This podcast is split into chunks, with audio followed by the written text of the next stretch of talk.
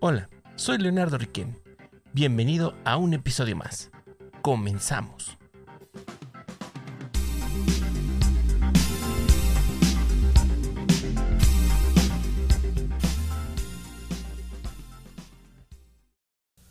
Hola, ¿qué tal? Bienvenidos a un episodio más. Yo soy Leonardo Riquem y como ya vieron en el título de esta emisión, el día de hoy vamos a hablar acerca de la crometofobia, el miedo extremo a gastar dinero.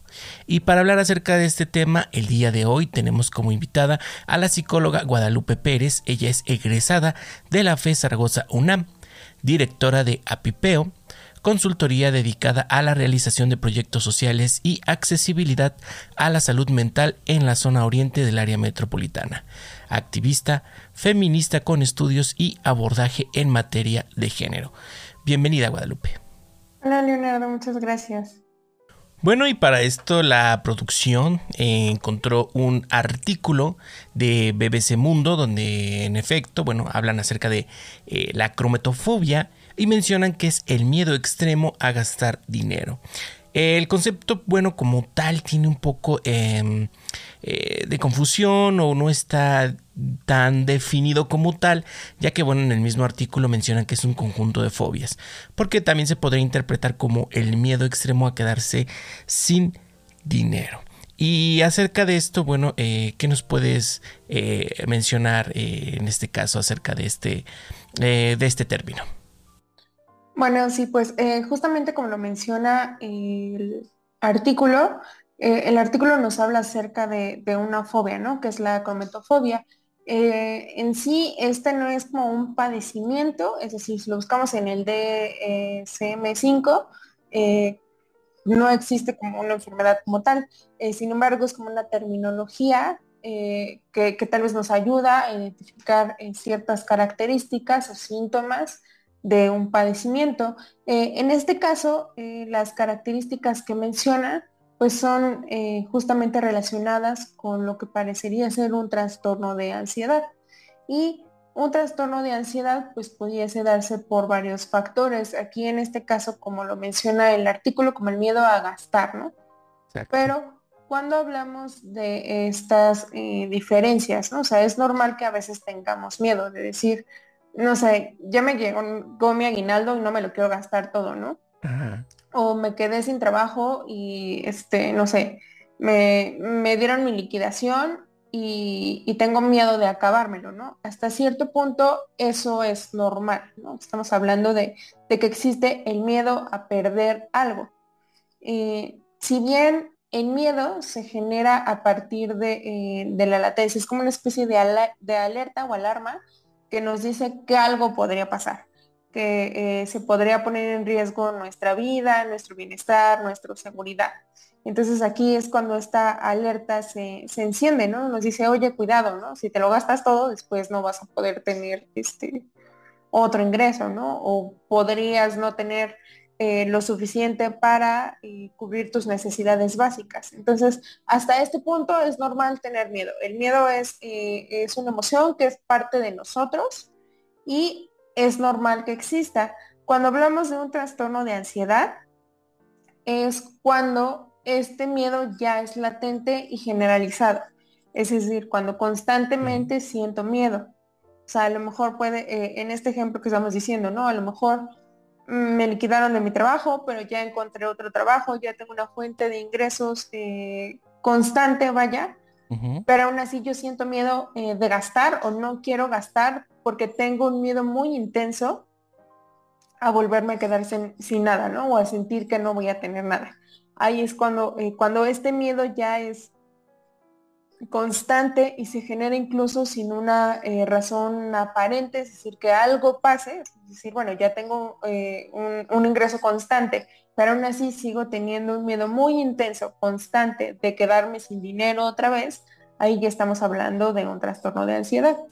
Sí, en efecto, o sea, como dices, el miedo es eh, buscar eh, otra vez, ¿no? Esa seguridad, ¿no? La falta de esa seguridad económica que, eh, que teníamos, ¿no? Y, y, también en el artículo mencionan que, que es em, una, una, que podría o que está dentro de las fobias específicas, ¿no?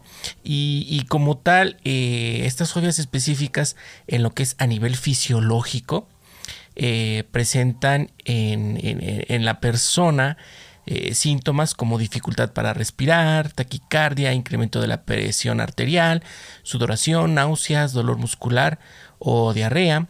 Esto, bueno, cuando se enfrentan a la situación, ¿no? O sea, estamos ya hablando que estos serían los síntomas que tendríamos en el momento justo en el que está eh, sucediendo esta, esta situación, ¿no? Porque, bueno, aquí no le ha pasado que a veces eh, vas a dar una vuelta, no sé, a la plaza o a algún lugar y, te encuentras, ¿no? Te encuentras con, algo que, que, tenías pensado comprar, no sé, por ejemplo, ser unos tenis, y, y, cuando ves, ves el precio y dices, híjole, o sea, este, sí tengo, sí me alcanza, pero híjole, y si esto o, si sucede aquello, y si qué tal si, si necesito adquirir otra cosa y yo ya gasté, y entonces o sea, empieza todo este eh, cúmulo de, decisiones, ¿no? De estar evaluando eh, la situación y eso pues comienza a provocar cierto, eh, ciertas reacciones, ¿no? En nuestro cuerpo, ¿no? Inclusive a veces hasta decimos, bueno, pues ahora le va me los compro, ¿no? Y entras, te los mides y ya estando ahí como que dices, ay, eh, inclusive hasta los pagas, ¿no? Y justamente cuando estás haciendo el pago y pasa, o sea, dices, ay, ay, ay, ¿qué estoy haciendo, no? ¿Qué hice, no? Y, y, bueno, toda esta, mm, eh, toda esta situación se convierte más que en algo placentero, eh, en un sufrimiento, ¿no? Cuando no debería de ser así, ¿no? Cuando debería de ser placentero, eh, poder disfrutable, no más que nada poder eh, gastar y, comprar eso que, te gustó o que, necesitas y que mm, es, válido, ¿no? Que lo compres. Eh, sí, justamente este ejemplo que, me mencionas me, me, hizo recordar como algo que es muy frecuente, ¿no? Incluso en el súper, no sé si alguna vez te ha pasado, que hay personas que van como, como tomando artículos y pasan ciertos minutos y los vuelven a dejar, ¿no? O que incluso este, en las cajas vacían casi todo el, carrito de compras y, de las 10 cosas que llevaban se terminan llevando dos o tres, ¿no? Exacto. porque eh, justamente, ¿no? Es como un ejemplo de, estas situaciones. Pero aquí hay algo importante, ¿no? Hay que primero, eh, para entender esta situación o por qué pasa, hay que entender primero qué es el miedo.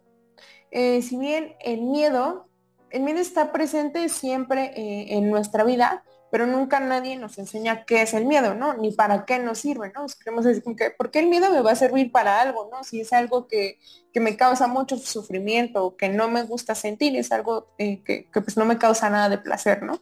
Pero el miedo es justamente un instinto, un instinto evolutivo que todos los seres humanos poseemos.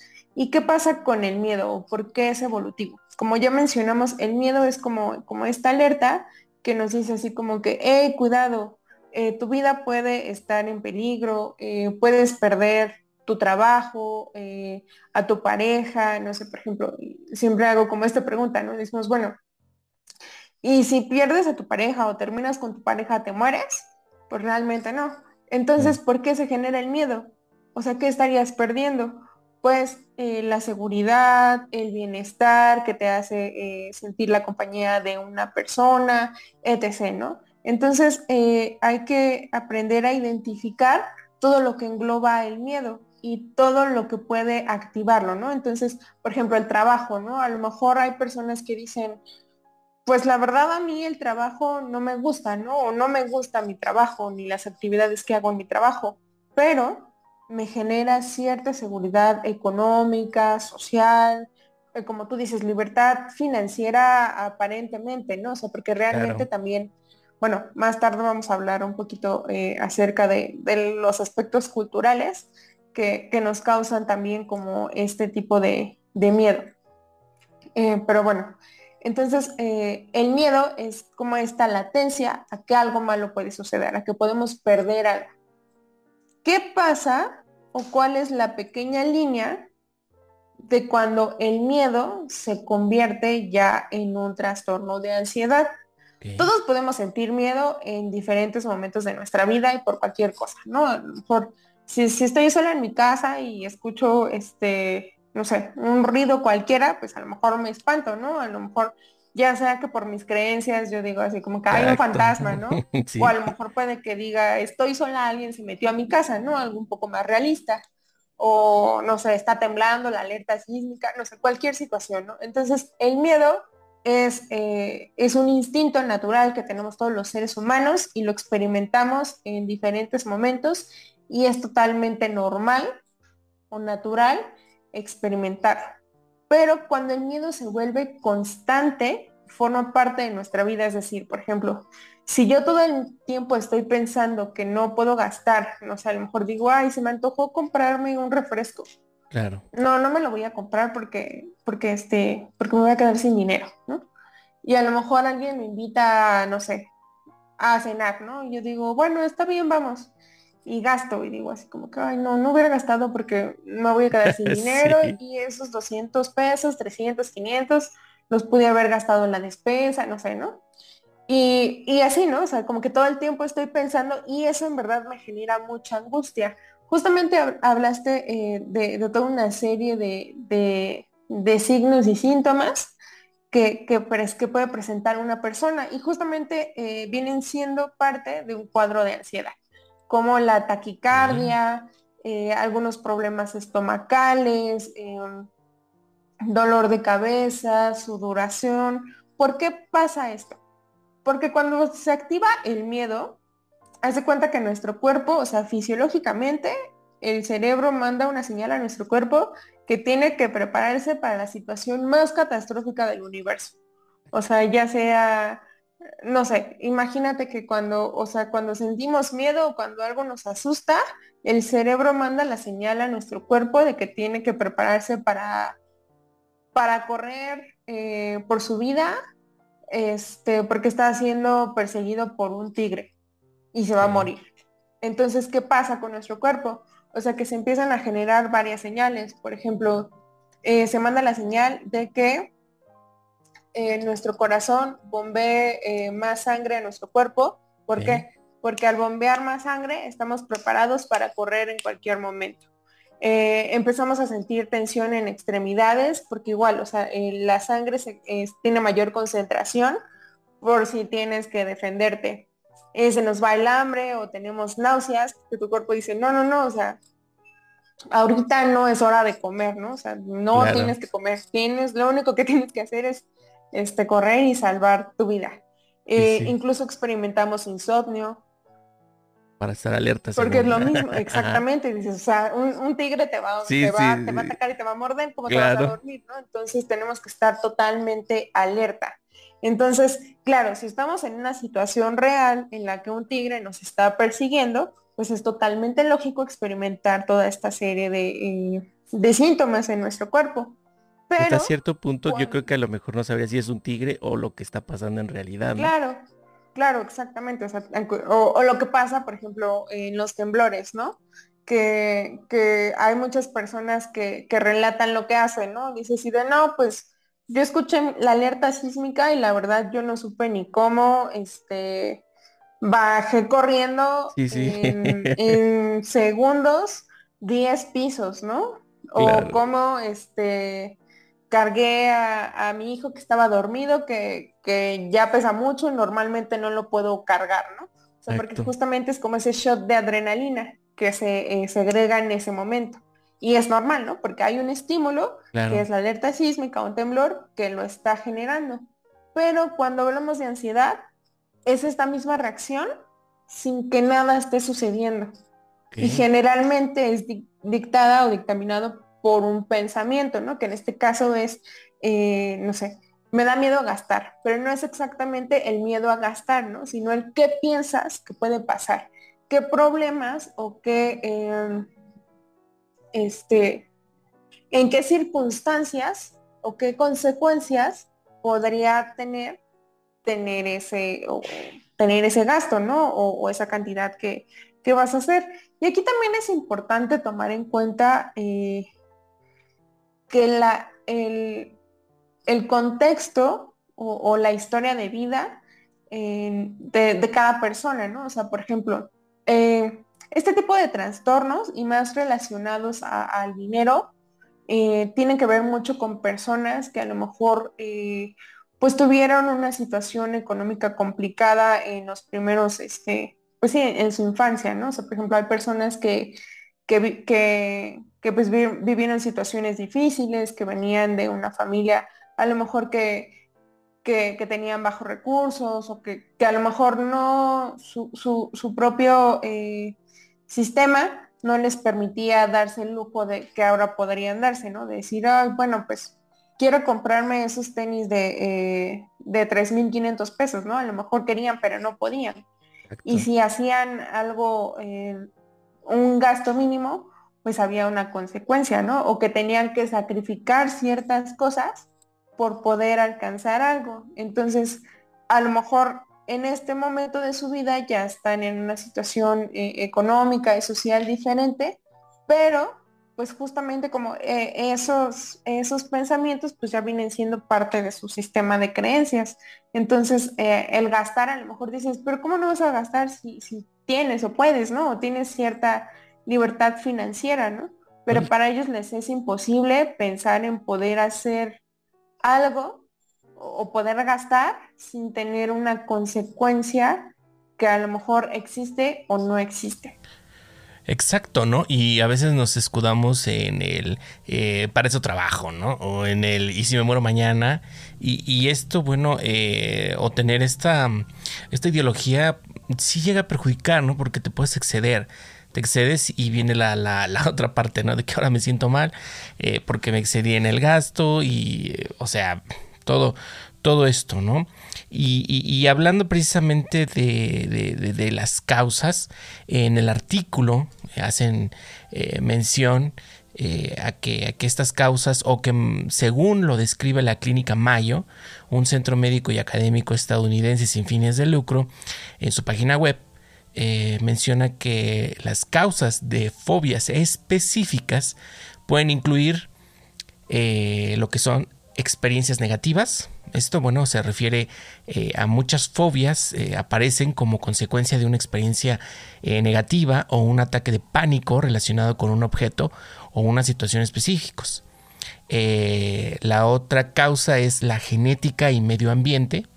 Eh, esto eh, puede haber una vinculación entre la fobia específica y la fobia o la ansiedad de los padres de la persona, lo que podría deberse a factores genéticos o a una conducta aprendida. La otra causa, función cerebral. Los cambios en la actividad cerebral también pueden desempeñar un rol en el desarrollo de fobias específicas. ¿no? Entonces, eh, aquí engloba las causas, que pueden ser cualquiera de estas tres, eh, y refiriéndonos o, aterrizándolo hacia, hacia, lo que es la crometofobia, por ejemplo, podríamos hablar de que, mm, o en el artículo, mencionan que las personas que llegan a, sufrir crometofobia es porque vienen de, una situación de recursos limitados. Y, pues obviamente con el transcurso del tiempo, con el transcurso de su vida, eh, bueno, pues llegan a tener una posición donde ya no tienen esas limitantes de recursos. Sin embargo, bueno, pues ya se quedó eh, condicionado, ¿no? El, concepto o la, eh, o la situación de, decir, de, decir, eh, no, pues no, no, voy a gastar, ¿no? Tengo que, cuidar, ¿no? este, mis gastos, ¿no? O, o también la otra en la que no tenía limitantes de recursos por algún evento que, que pasa se ven limitado en sus recursos y vuelven otra vez a esa posición. Entonces, esa, mm, eh, esa experiencia que tuvieron, eh, bueno, les crea esta, esta, esta fobia, ¿no? Y, también otra situación eh, que podemos tocar aquí es el, aspecto, el aspecto cultural, ¿no? De cómo en esta cultura o al menos aquí en América Latina, bueno, está el mal visto, ¿no? Mal visto tener dinero, mal visto mm, el gastar dinero, ¿no? Porque, porque es malo. ¿Por qué? Porque es malo, ¿no? Entonces, pues también eso, eso, eso crea, ¿no? Una situación de, de, mm, no hacerlo, de no gastarlo, ¿no? Y, también, bueno, eh, yéndonos un poco hacia el, el consumismo del sistema capitalista, bueno, el marketing hoy ya ya más que buscar eh, que, que, te sientas tú en una cierta posición económica, ya se está enfocando un poco más hacia las emociones, ¿no? Hacia, hacia llenar esa situación eh, emocional o hacia mm, eh, hacerte sentir bien, ¿no? A que lo más importante en tu día debe de ser tomarte una buena selfie, ¿no? Y eso, por ejemplo, lo vemos en un recientemente en un video de, eh, de TikTok, si no mal recuerdo, este, el promocional de Samsung del Flip. Em, la chica se toma una selfie, eh, por casualidad deja ahí el teléfono, queda abierto, llega el Mishi y se empieza a tomar selfies, ¿no? Y empieza a tomar selfies ahí con los, este, con los, con los otros perros que están ahí en la casa, ¿no? Y, todo eso es, este, felicidad, ¿no? O sea, reflejan ahí la, eh, la felicidad y que eso eh, te va a hacer sentir mejor y que eso es lo que realmente importa en el, en el día a día, ¿no? Entonces, pues, ¿qué queremos, no? ¿Qué queremos satisfacer o qué, o qué vacío busca llenar la gente? ¿no? Las personas. Mm, creo que más allá de un vacío es importante eh, retomar algo eh, de lo que últimamente se ha hablado, ¿no? Generalmente cuando hablamos de que una persona tiene algún padecimiento y sobre todo relacionado con su salud mental, creemos que este es eh, individualizado, ¿no? No, no porque no sea la persona eh, únicamente la que lo está viviendo, ¿no?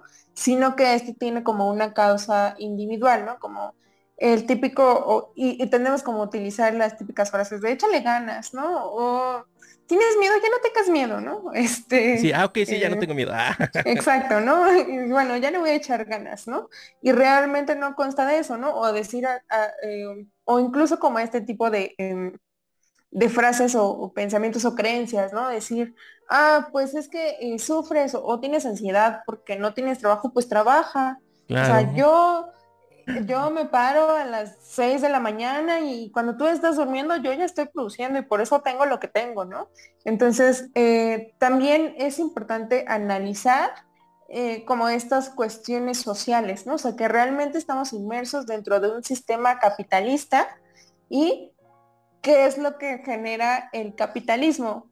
Pues consumir y producir, ¿no? Claro. Producir, tienes que ser productivo para que puedas consumir y necesitas consumir para vivir, ¿no? Y es un ciclo vicioso, ¿no? Así como con lo que tú decías, ¿no? Así como que te venden de, ah, tu vida, tu vida va a ser maravillosa y feliz cuando tengas el iPhone 14, ¿no? Porque, porque el iPhone 14 te, eh, no sé, te, tiene una alarma automática, no sé, ¿no? O sea, te hará ver más alto. Sé, ah. Exacto. No, sé qué estrategias de, marketing vayan a, meter ahí, ¿no? Pero bueno, eh, a lo que voy es que justamente nos tratan de vender como estas ideas, ¿no? Y entonces, ¿qué es lo que haces? Y dices, no, pues sí, o sea, si mi, vida va a ser mejor cuando yo consuma este producto, pues lo pago, ¿no? Y tarjetazo. Y eso me genera, a lo mejor, o lo hago sin pensar, todo lo que me va a traer detrás, ¿no? que voy a tener que seguir produciendo para pagar una deuda y es un ciclo eh, totalmente pues vicioso, ¿no? Un ciclo sin fin. y eh, pues bueno, o sea, también es eh, importante pues resaltar que, como decía hace un momento, ¿no? Que la mayoría de estos problemas en relación a nuestra salud mental pues creemos a, pensar que tienen que ver con la persona, ¿no? De que es que si tú no eres feliz es porque tú estás mal, ¿no?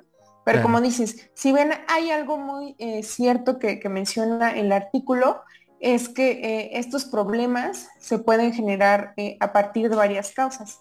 Si bien puede ser, sí puede ser una causa individual, que es la parte fisiológica, ¿no? No tanto como genética, porque es decir, así como que, ay, si mi mamá tiene pánico a gastar, este, yo también lo voy a heredar, o sea, no se trata de eso, ¿no? sí, este, sino, eh, sino más bien de que hay ciertos eh, factores fisiológicos que tenemos o que determinan pues eh, nuestro estado de ánimo, si somos más propensos o no a desarrollar algún trastorno, que pues podría ser como la parte de la, de la regulación de neurotransmisores, incluso la parte hormonal, ¿no? por ejemplo, hay personas que, tienen algunos problemas de la tiroides y van totalmente relacionados a trastornos de ansiedad y depresión. Igual, eh, por ejemplo, se, da un poquito más en las mujeres, ¿no? Que en, la menopausia se, se presentan como más problemas de, depresión y de ansiedad, la depresión postparto, o sea, también tiene que ver con, con cuestiones hormonales, ¿no? Entonces ahí sí es cuando es algo fisiológico, ¿no? Que hay algo en nuestro cuerpo que no está funcionando adecuadamente, ¿no? Y aquí esta parte la tenemos que tratar también eh, con el psiquiatra. Pero hay otros factores eh, externos a nosotros que hacen que podamos o, que eh, aumenten la probabilidad de que nosotros experimentemos alguno de estos padecimientos o trastornos, eh, como pues justamente es el entorno en el que estamos. Eh, si bien mencionabas eh, hace rato como, algunas características, hay, hay, una teoría que se llama teoría de los sistemas ecológicos y esta teoría es planteada por, por un científico que se llama Bram Fembrene y él mencionaba que todos los seres humanos, bueno, esta es una teoría del desarrollo, que nos puede ayudar como un poquito a entender cómo funcionan eh, las creencias y el sistema cultural en el que estamos inmersos. Y bueno, él, menciona que el desarrollo del ser humano o el desarrollo cognitivo de, las personas eh, se da a partir de, de los sistemas en los que estamos inmersos. O sea, como si fueran varios círculos, como pues como el sistema eh, solar, como que si fueran varios círculos en el que estamos nosotros eh, todos en medio, ¿no? Y el primero de estos es el, microsistema, que viene siendo como lo más cercano, ¿no? Por ejemplo, eh, cuando somos niños, pues nuestra familia nuclear y la escuela, ¿no? Todo lo que aprendemos, todo lo que nos dice la familia, ¿no? Por ejemplo, aquí viene como esta parte del sistema de creencias, ¿no? Si mi mamá, si vengo a lo mejor de una familia donde mi mamá, mi papá me decía, ah, no, no, no, no, este, pues sí queremos comprar cosas, pero no, no podemos gastar porque nos podemos quedar sin comer, ¿no? O a lo mejor sí veníamos de, una familia o de un núcleo familiar donde estábamos en una situación económica complicada, ¿no? No era que no quisieran gastar, ¿no? Sino que, a lo mejor no se podía. Pues lo más probable es que esas creencias sigan formando parte de nosotros, aunque a lo mejor nosotros al crecer nuestra situación o posición económica sea, sea diferente. Y bueno, también viene la parte del mesosistema, que es la comunidad, la forma en la que interactúa nuestro microsistema con algunos otros sistemas, es decir, eh, la interacción que tiene nuestra familia con la escuela, etc. Y viene un exosistema, que es eh, como los factores externos que influyen en nosotros. Por ejemplo, las relaciones laborales de, nuestra familia. Por ejemplo, no sé, si estamos en, un entorno familiar en donde, no sé, a lo mejor a nuestro papá el jefe siempre lo trata mal, ¿no? Y escuchamos que siempre, o que siempre llega y dice, es que, es que siento que ya me van a correr, ¿no? Y tenemos ciertos problemas familiares que si eso pasa, pues vamos a tener que resolver, ¿no? Entonces, eso también influye en la forma en la que nosotros nos desarrollamos cognitivamente. Y por último, que creo que son como eh, los más importantes o, lo que nos ayuda más a entender eh, en la edad adulta lo que pasa es el, el macrosistema, que es justamente la cultura, ¿no? Que es eh, la cultura, por ejemplo, es lo que mencionábamos hace un ratito, ¿no? el sistema capitalista en el que estamos situados, ¿no? De que ahora es mal visto, o sea, que, el sistema te, o la cultura te dice que tienes que ser productivo, ¿no? Que tienes que ser más que el éxito es la persona que más trabaja y que más tiene, ¿no? Y que si quieres tener algo, pues tan sencillo ahorra, ¿no? Pero a lo mejor eh, dejamos de lado o a lo mejor lo vemos desde nuestra postura de privilegio, ¿no? Pero hay personas que a lo mejor tienen un salario mensual de cuatro mil pesos y tienen que mantener una familia, ¿no? Y dices, por más que yo quisiera ahorrar, no puedo, o sea, no es, trabajo más, o sea, no sé, recorro eh, cruzo toda una ciudad para llegar a mi trabajo, no tengo tiempo de descansar, ni de trabajar más, ni de producir más, ni de ahorrar, ¿no? Entonces, todos esos factores, pues obviamente también influyen eh, en nuestra salud mental. Y eh, por último viene el cronosistema, que es el que nos habla de el tiempo o el momento temporal en el que estamos situados, ¿no? Por ejemplo, aquí eh, también se dan como estos choques culturales, ¿no? Que por ejemplo, eh, venimos de la generación en la que nuestros papás culturalmente fueron enseñados a, tener un, empleo fijo y por ejemplo la mayoría de, ellos se jubilaron de su primer y único empleo, ¿no? Y esa era su única meta en la vida, en tener un empleo, tener una base para poder comprar una casa, mantener a su familia y vivir felices por siempre y después jubilarse y ahora disfrutar de eso, ¿no? Claro. ¿Y qué es lo que pasa ahora, no? O sea, que ahora decimos, pues a nuestra generación para empezar ya ni siquiera va a tener jubilación. Segundo, en, en, la mayoría de los empleos, o sea, no podemos aspirar a tener una base, ¿no? O sea, estamos eh, con la latencia constante de que en cualquier momento la empresa puede quebrar o puede suscitarse cualquier otra situación y nos pueden correr, nos podemos quedar sin trabajo, ¿no? Exactamente. Entonces, también es importante analizarlo desde, desde el momento en el que estamos eh, situados, ¿no? Por ejemplo, ahorita, eh, ¿qué factores financieros influyen en, el bienestar eh, o en la salud mental? Pues tan solo la inflación por la que estamos atravesando, ¿no? la pandemia por la que atravesamos, la, guerra incluso que, a lo mejor no está, eh, no está pasando en nuestro país, claro. pero influye en la economía mundial y, en el poder acceder a lo mejor a ciertas cosas. Entonces, estos factores son eh, importantes que, y que debemos analizar sobre todo al momento de, hablar o de tratar de identificar eh, estos, estos factores, estos más bien estos padecimientos en nuestra salud mental, ¿no? Y sobre todo que eh, socialmente debemos como que hacer este ejercicio de conciencia, ¿no? Decir, bueno, o sea, ¿qué está pasando? ¿Por qué me siento así? Si es un cuadro clínico, debo de ir eh, al psicólogo, al psiquiatra, o debo, o qué es lo que debo de hacer entonces, ¿no? O sea, o es parte de todo lo que está pasando en el mundo, ¿no? A lo mejor estoy triste porque hay guerra en el mundo, ¿no? O estoy triste porque no tenemos salarios dignos, ¿no? Exacto. Entonces, eh, pues es importante realizar como este análisis y a partir de esto, o sea, ¿qué podemos hacer, no? O sea, que, bueno, si, si a lo mejor no puedo acceder, acceder a un salario digno, a una jubilación, entonces, ¿qué debo hacer, no? O cómo debo abordar o cómo puedo hacer para disminuir eh, y tratar, pues sí, disminuir estos padecimientos y tratar de tener una mejor calidad de vida, ¿no? Entre comillas o dentro de lo que pueda. Sí, porque como mencionas, o sea, la correlación de estos ecosistemas en lo situacional y lo temporal, bueno, es eh, muy importante, ¿no? La verdad, esta, esta teoría que, mencionas y que eh, yo creo que va muy ligada o está muy parecida a lo que es este, la macroeconomía, ¿no?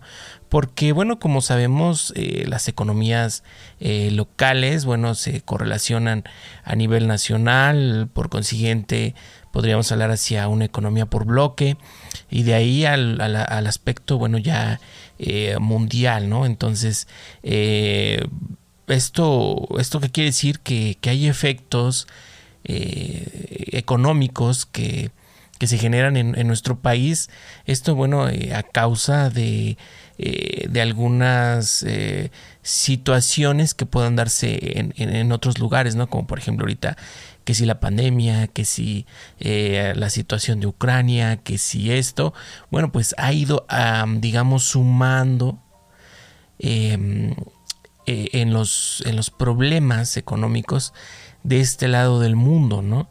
Entonces, ¿cómo es que em, se crea este este efecto, ¿no? Que, que, algo que sucede tan lejos, pues llega a impactar a las, a las economías familiares y, esto que, eh, que, provoca también que últimamente escuchemos esa palabra, ¿no? La tan llamada inflación, ¿no? Y que está avanzando o que está creciendo a una forma eh, muy, muy acelerada, ¿no? Entonces, eh, pues sí, los problemas sociales y políticos de otros, de otros países llegan eh, eh, a afectar, afectarnos a nosotros y eso crea también eh, limitantes, ¿no? Limitantes económicas en, en, en, las familias, ¿no? Recuerda seguirnos y compartir este podcast. También nos puedes seguir en nuestras redes sociales, darle like y comentar si te gustó o no el tema. Continuamos. Porque fíjate que estamos en una situación en el que, bueno, ahora ya la, eh, la chaviza este, eh, se, va, se va a enfrentar eh, a, a, que va a estar por lo regular o en promedio un máximo de 5 años, 5 años laborando, laborando en un lugar. Y esto, bueno, porque em, ya hoy en día los, los negocios o las empresas tienen un promedio de vida aproximado de unos 6 años. Eh, si les va muy bien, bueno, llegan inclusive hasta los 10 años. Pero eh, regularmente es el, es el ciclo ¿no? que van teniendo estas empresas. Entonces, bueno, la, eh, se van a estar enfrentando a que constantemente van a estar sin empleo, ¿no? O que van a dejar de tener esa seguridad económica en ciclos más continuos eh, por, por, esta, eh, por este fenómeno, ¿no? Este fenómeno económico de las, de las micros o de las pequeñas empresas, ¿no? Eh, esto en comparación de nuestros padres que entraban a, a, trabajar y 20, 30 años después ya se jubilaban, ¿no? Entonces, a lo máximo dos empleos llegaban a tener o, así y y, en comparación de hoy en día, eh, bueno, no es, no es lo mismo, ¿no? Entonces, eh, ¿esto qué quiere decir? Que hay que buscar herramientas, em, herramientas financieras que nos eh, que, permitan que, afrontemos esta, esta situación, ¿no?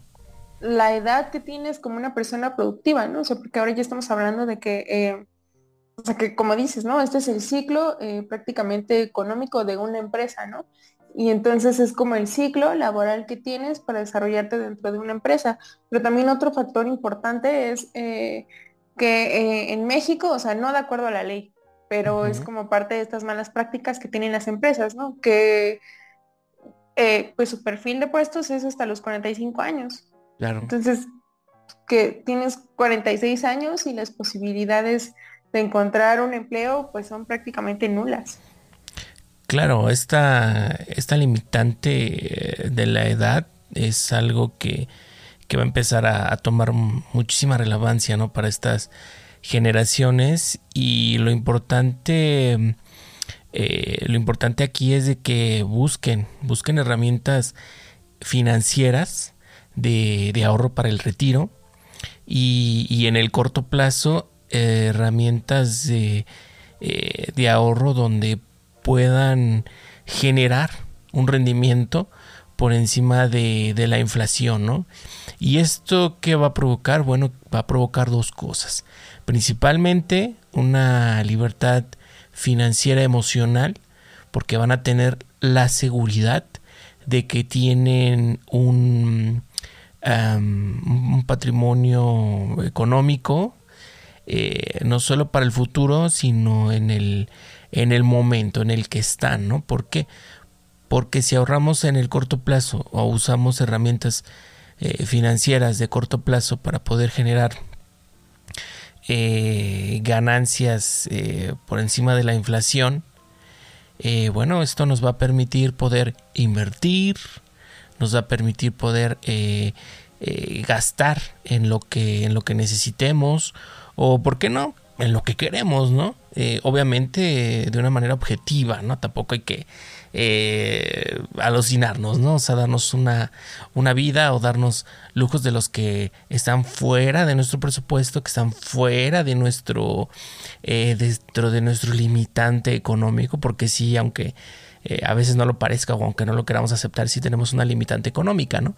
Entonces el salirte de, de esta limitante, bueno, también puede puede provocar, ¿no? Puede provocar este, eh, problemas financieros, problemas emocionales y, no, no es correcto, ¿no? Entonces, eh, eso es lo, importante, buscar la, seguridad económica para el retiro y en el corto plazo tener esa, poder tener la posibilidad de tener esa, esa este, libertad, eh, libertad este, financiera, ¿no? Y también muy importante, ¿no? Analizarnos, ¿no? Ver si tenemos un problema con el dinero, ¿no? Si tenemos un problema con el dinero en el aspecto de cómo me administro, ¿no? Cómo me estoy administrando y por qué me estoy administrando de esa, este, de esa manera, ¿no? O sea, algo me está afectando, tengo ahí un problema que, que no es normal, eh, un problema que me, que me orilla a gastar en exceso, que me orilla a que cada que, que, que, que va a terminar la quincena o que no llego a terminar la quincena y me estoy tronando los dedos. ¿Por qué no? O sea, no es correcto, no es correcto tener ese tipo de, de ansiedades, ¿no? De a ver a qué hora, de saber si ya pagan mañana, es que no han pagado, es que ya son las dos y no han pagado, es que ya es la una y no han pagado. O sea, no hay necesidad de sufrir. Entonces quizá algo estás haciendo mal en administrar tu dinero o quizá algo estás haciendo mal en cuanto a cómo es tu relación con el dinero, ¿no? Porque bueno, en el artículo también mencionan eh, la anécdota eh, de una eh, de una persona de Kelly Kelly Rips y dice dice lo siguiente, ¿no? Estaba aterrorizada por el dinero, cuenta Kelly Rips en un blog dedicado a temas de emprendimiento y desarrollo personal. Constantemente revisaba su cuenta bancaria por miedo a lo que podría encontrar. Y si tenía dinero en efectivo en su cartera, también se obsesionaba con comprobar constantemente que estaba ahí. Al mismo tiempo, no soportaba hablar de dinero o escuchar a otras personas hablar de dinero. Las cosas se pusieron aún más complicadas cuando pagar por cualquier cosa le provocaba ansiedad, incluso si era algo realmente necesario cómo ponerle gasolina al auto. Como tampoco pagaba sus deudas porque le provocaba miedo gastar dinero, fue cayendo en un foso cada vez más profundo. Rips cuenta que llegó a un punto en que tuvo que reconocer que lo que le estaba pasando no era normal. Entonces decidió acudir a una terapia que, según su testimonio, le ayudó a enfrentar sus temores. Y aunque aún tiene deudas, está en una posición mucho mejor que en el pasado. Estoy pagando mis cuentas con gratitud, escribe. Entonces, esto es importante. Es importante analizar cómo es mi relación con el dinero, por qué tengo esa relación con mi dinero y si algo está mal, porque hay red flags, ¿no? Como dicen, eh, atenderlo, ¿no? Atenderlo y, buscar, buscar ayuda para poder este, tener una, mejor eh, relación con, con, tus finanzas, ¿no? Y, y pues como cuentas, al final de cuentas las deudas ahí están, pero ya no me afectan, ¿no? Ya no son una, una cosa o una situación que me cause ansiedad, ¿no? Por el contrario, ¿no? Las pago con gusto. ¿Por qué? Porque me las gasté con gusto, ¿no? Y eso es lo importante, ¿no? Eh, tener ese, esa satisfacción. Y también en el artículo hacen referencia al, al tratamiento. En este caso mencionan la terapia de exposición, las técnicas de relajación, técnicas cognitivas eh, y en casos extremos, bueno, se, puede recurrir a medicamentos. También mencionan eh, tratamiento alternativo, como es las estrategias de conciencia plena pueden ser útiles para aprender a tolerar la ansiedad y para reducir las conductas de evasión. Otro eh, tratamiento alternativo es las técnicas de relajación, como la respiración profunda, la relajación muscular progresiva o el yoga, pueden ser de ayuda para afrontar la ansiedad y el estrés. Y por último, la actividad física y el ejercicio pueden ayudar a controlar la ansiedad vinculada con las fobias específicas. Entonces, eh, pues aquí nos mencionan algunos tratamientos para, para poder eh, afrontar estas, eh, esta, esta, situación con, con lo que provoca o lo que provocaría el gastar el dinero, ¿no? Sí, justamente. creo que lo que me parece más importante de este ejemplo es el cómo nos explica que esta persona lo va desarrollando, ¿no? Si bien en un inicio le costaba como eh, un poco de trabajo, ¿no? O le implicaba como cierta angustia. hasta que llegó un punto en el que ya era totalmente incapacitante, ¿no? O sea, al grado de que estaba más endeudada porque no gastaba para pagar esas mismas deudas. Entonces, eh, pues justamente, ¿cómo podemos hacer frente a este tipo de eh, padecimientos? Eh, pues la primera parte es eso, ¿no? O sea, identificar hasta qué punto, si ya bien hablamos que el miedo es normal, hasta qué punto, y a lo mejor todos decimos, sí, ¿no? O sea, escuchamos en las noticias, en la calle, que la inflación, que la guerra, que debemos tener un fondo de ahorro, no sé, ¿no? Entonces, ¿hasta qué punto puedo sentir miedo y ese miedo es normal? Y hasta qué punto ese miedo es tan intenso que me imposibilita ciertas cosas, ¿no? Como por ejemplo, cubrir mis necesidades básicas como la, despensa, comprar comida, eh, el transporte, etc., ¿no? Esa es como eh, la primera parte. Y claro, o sea, si, si a lo mejor eh, dentro de ese ejercicio me doy cuenta que en efecto, ¿no? O sea, que, este tipo de sintomatología ya me, impide llevar mi vida cotidiana o, gozar de, cierto bienestar, ¿no? Que a lo mejor diga, ay, qué padre, este, esta quincena no tengo más gastos, puedo comprarme esto, ¿no? A, que el hecho de decir, no, o sea, no puedo gastar y que eso me causa mucha angustia, ¿no? Claro. Y bueno, si nosotros identificamos que en efecto este miedo ya ha, incrementado al punto en el que ya eh, mi vida, eh, mi, bienestar, mi relación con otros, incluso eh, mis necesidades básicas primarias ya no pueden ser eh, cubiertas, pues ya es cuando necesito eh, buscar ayuda, ¿no? Y justamente eh, como mencionaba, el artículo menciona justamente varias técnicas de, terapia cognitivo-conductual, o sea, por ejemplo, la parte de la desensibilización sistemática, que es como ir exponiéndonos de forma gradual ante el estímulo, ¿no? De, a ver, bueno, ¿Qué pasa si gastas 10 pesos? Ah, no pasó nada, ¿no? Entonces, no sé, como que ir y lo moderando. Y bueno, eh, estamos hablando de, la atención, ¿no? ¿Cómo podemos eh, atender en caso de que ya lo estemos padeciendo? Pero eh, creo que siempre es más importante hablar de la prevención que de la atención a enfermedad, ¿no? Y la prevención es la, la clave. Entonces, como todo, creo que la parte de la prevención consiste en, la concientización de lo que puedo llegar a hacer, ¿no? Eh, si bien mencionabas hace un momento la parte de la libertad financiera, ¿no? Y también creo que es importante conocer nuestros límites. Por ejemplo, eh, no sé, eh, a lo mejor creo que la libertad financiera es poder gastar o comprar o adquirir, este, tener poder adquisitivo sin que esto me desestabilice o, me cause un, problema, ¿no? Y eh, aquí también es importante abordar la parte de los límites, ¿no? Es como decir, el hecho de que a lo mejor pueda, eh, tenga tiempo para irme de fiesta todos los fines de semana, pues no quiere decir que eso no me va a traer una consecuencia, ¿no? Entonces aquí, eh, dentro de esto, pues vienen los límites, ¿no?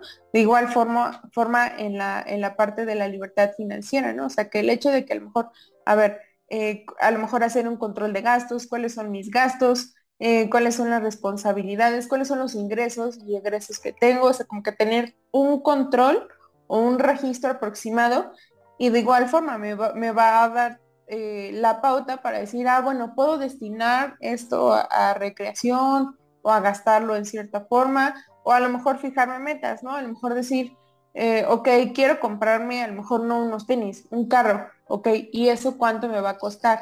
Ah, pues me va a costar que voy a tener que ahorrar tanta cantidad por N cantidad de meses para poder dar un enganche. Ah, ok.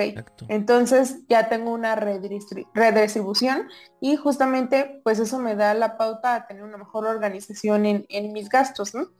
Y algo que siempre hablamos en la, en la terapia cognitivo-conductual, que, que nuestro cerebro siempre, para mantenerse tranquilo, siempre necesita saber las cosas, ¿no? cómo procesar esa información que está recibiendo. Entonces, el tener un control de gastos pues siempre nos ayuda a, poder confrontar con esta especie de pensamientos catastróficos que nos causan o, nos generan este malestar en relación a, al, pues al miedo a gastar, ¿no? Decir, ah, bueno, está bien, es normal tener miedo, pero hasta un punto en el que decimos, bueno, sí, mejor no me lo compro porque, pues sí, no puedo gastar en eso, ¿no? Tal vez el próximo mes. A diferencia de decir, no puedo ni comprar este mi despensa porque me da miedo quedarme sin dinero. En efecto, es importante planear nuestros gastos y tener la disciplina, porque en las finanzas personales es relevante tener disciplina. Disciplina en apegarte a los gastos que ya planeaste, disciplina en, en saber tus límites y esto, bueno, la consecuencia es que eh, cada fin de mes o cada vez que llegue el estado de cuenta de la tarjeta, pues vas a estar tranquilo, vas a estar tranquilo porque sabes que estás dentro del presupuesto, sabes que te, mm, te programaste y que lo llevaste a cabo, ¿no? Yo sé, yo sé que en ocasiones hay gastos imprevistos, yo sé que en ocasiones eh, a veces em, nos da, nos da por adquirir un producto eh, poco antes de lo que estábamos planeando porque que también es importante, también es importante que eh, independientemente de planear eh, los gastos del mes, también planear en qué temporadas o en qué momento vamos a adquirir ciertos productos, ¿no? Porque podemos esperarnos a las liquidaciones, podemos esperarnos a las ventas nocturnas, podemos esperarnos a, a esos meses en los que hay promociones, ¿no? Que, que son muy atractivas y que te permiten adquirir esos, ese, ese producto que, necesitas o que quieres eh, sin, sin, gastarte, sin gastarte de más, ¿no? Entonces eso, eso es válido y eso también podría ser eh, un, buen, un buen tip, ¿no? Eh, y lo importante es llegar a la libertad financiera emocional. Esto para poder disfrutar, ¿no? Disfrutar el ahorrar, disfrutar el gastar, porque hay gente que le, cuesta mucho trabajo ahorrar, ¿no? Porque dice, ay, es que no puedo ahorrar porque tengo el dinero ahí y me lo gasto, ¿no? O es que no puedo ahorrar porque este, me limito y me limito, me pone triste, me pone triste porque no puedo comprar lo que entonces es importante, ¿no? También eh, tener ese, mm, ese disfrute de poder, de poder ahorrar y también el disfrute de poder gastar, ¿no? Porque pues obviamente eso es este eh, pues es algo padre, no es algo chido que vas y te compras algo y lo disfrutas porque ya lo tienes, porque lo puedes, no sé, si es una prenda de ropa, bueno, pues la puedes este, lucir en esos momentos que eh, para lo que la compraste, en una fiestecilla, una reunión, etcétera, etcétera, ¿no? Entonces, este... Eh, y, y, bueno, para ir ya cerrando el podcast, porque ya nos extendimos un poco, este ¿cuáles eh, podrían ser desde tu punto de vista eh, o, qué tips nos podrías eh, compartir para que para evitar llegar a esta situación del estrés por gastar nuestro dinero? Sí, pues justamente como había mencionado hace un rato, ¿no? O sea, creo que la, la primera como herramienta que nos puede eh, ayudar, pues es el tener un control de gastos, ¿no? O sea, tener, eh, hacer un registro de, mis ingresos, es decir, lo que gano o lo que genero, lo que llega a mí y eh, de mis egresos, ¿no? O sea, cuántos, cuántos gastos tengo que cubrir, es pagar renta, pagar la luz, los servicios, la comida, etc., ¿no? Y a partir de eso, pues yo ya puedo hacer un cálculo, ¿no? De cuánto puedo permitirme gastar sin que eso influya los otros eh, aspectos de mi vida que son importantes o mis responsabilidades, ¿no? O decir, bueno, me compré unos tenis de 3.500, pero me quedé sin comer toda la quincena, ¿no? hacer este tipo de, equivalencias, ¿no? ¿Hasta qué punto me puedo eh, permitir gastar, ¿no? Sí, porque dicen que hay que... En caso de que no, es decir, hasta qué eh, o qué tengo que hacer para poder adquirir o gastar en esto que, quiero, ¿no? Y justamente ahí la parte importante es aprender nuestros límites, ¿no? Exacto. Que un límite es como esta eh, barrera, como esta cerca eh, imaginaria que nosotros mismos nos ponemos, ¿no? Hasta qué, hasta qué punto puedo hacer algo o no puedo hacer algo. Y eh, pues también como que tratar de ser un poquito más conscientes en la forma en la que nos sentimos, ¿no? O sea, a lo mejor eh, decimos, no, pues es que la verdad cada que estoy triste me salgo a comprar todo, ¿no? Entonces identificar eh, qué relación tienen nuestras emociones con la forma en la que gastamos. y qué relación tiene, viceversa, ¿no? ¿Qué relación tiene la forma en la que gastamos con nuestras emociones? Es decir, eh, hasta qué punto el comprar, el, gastar, el simple hecho de, eh, gastar, ¿no? no solo hablamos de, comprar lujos, lo que podemos llamar, ¿no? O algo que, me gusta, ¿no? Sino en el hecho también de cubrir mis necesidades básicas, hasta qué punto estoy bien con eso y hasta qué punto el gastar lo que tengo me hace sentir tranquilo o sentir tranquila. En el momento en el que ya me genera un problema, como tú dices, en, la relación eh, con mis familiares, con mi pareja, con mis amigos y en la forma en la que yo misma me siento, cuando esto ya me rebasa, pues es el momento de pedir ayuda, ¿no? O sea, cuando ya se pasa esta pequeña línea de, del miedo a la ansiedad, ¿no? O sea, de que el miedo es esporádico y la ansiedad ya es cuando es un miedo permanente que me imposibilita llevar mi vida como tendría que llevarla. Y en ese momento buscar ayuda, que eso es muy, muy importante. Entonces, eh, ahora ya saben qué es eh, eh, lo, lo, relevante en esto de las finanzas personales y, cómo nivelar, ¿no? Nivelar esta parte financiera con lo emocional para poder disfrutar lo que tenemos con quien nos rodea. Entonces, pues muchas gracias eh, por acompañarnos. Gracias eh, a la psicóloga Guadalupe Pérez por haber eh, colaborado con nosotros y esperamos que, que haya, haya más colaboraciones en, un futuro. de que un gusto también poder participar, poder este, colaborar contigo. Pues sí, esperemos que, que próximamente haya más colaboraciones. En efecto, y, y, sí, claro que sí va a haber más. Y si usted quiere contactar eh, a la psicóloga Guadalupe Pérez, eh, vamos a dejar en la descripción del video y en, el podcast y en todo donde eh, publiquemos. Vamos a dejar ahí los links para que la puedan contactar. Y un saludo, un saludo a una fan muy especial. Muchas gracias por, por seguirme, muchas gracias este, por todo. Entonces, ya lo saben, las finanzas personales y lo emocional deben estar perfectamente equilibradas para poder vivir plenamente y disfrutar de nuestro, eh, de nuestro dinero. Nos vemos en la próxima, ya lo saben, Spotify Podcast, estamos en YouTube, en Instagram, en Twitter y nos vemos en el próximo episodio. Hasta aquí, hasta la próxima, bye bye. Gracias por acompañarnos en este episodio. Esperamos haya sido de tu agrado. Recuerda suscribirte, darle like y compartir. Nos vemos en la próxima.